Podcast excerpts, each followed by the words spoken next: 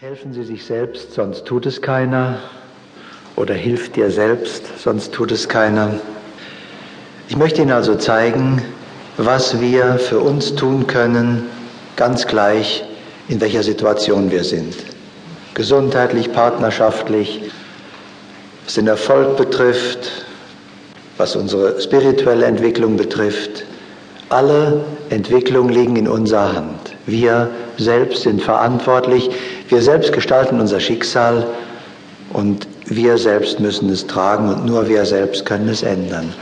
Wir leben in einer Welt, die wir Kosmos nennen.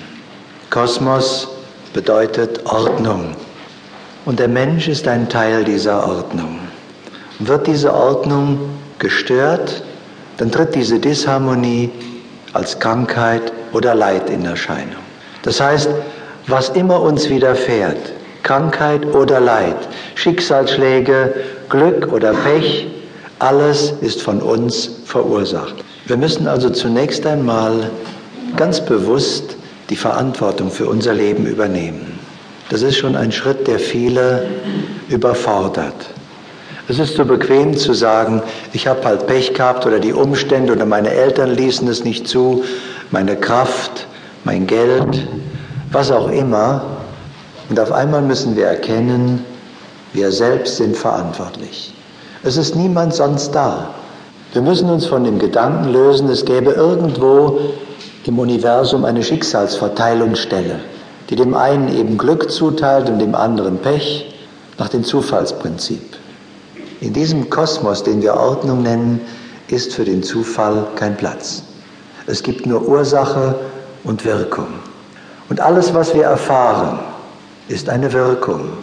Jeder Lebensumstand, jede Kleinigkeit, ein Autounfall, ein Lottogewinn, der Besuch der Schwiegermutter, alles das, Krankheit, alles das verursachen wir selbst. Und wir sind die Einzigen, die es ändern können.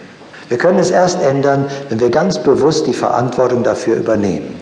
Wenn wir sagen, ja, also gut, ich erkenne, ich selbst setze die Ursachen dafür und ab jetzt setze ich ganz bewusst die richtigen Ursachen.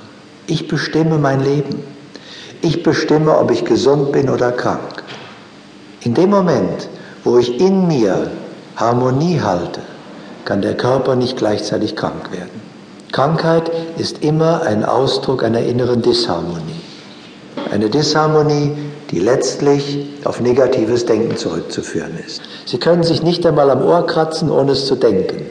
Ich kann nicht gegen alle Naturgesetze verstoßen, mich falsch ernähren, falsch kleiden, unzureichend atmen, mich ungenügend bewegen und sagen, aber mein Denken ist in Ordnung. Wenn mein Denken in Ordnung ist, kann ich das nicht tun. Wenn mein Denken in Ordnung ist, halte ich auch die Gesetze ein, die Naturgesetze, die ich vorfinde, sonst bin ich ja mit diesen Gesetzen nicht in Harmonie.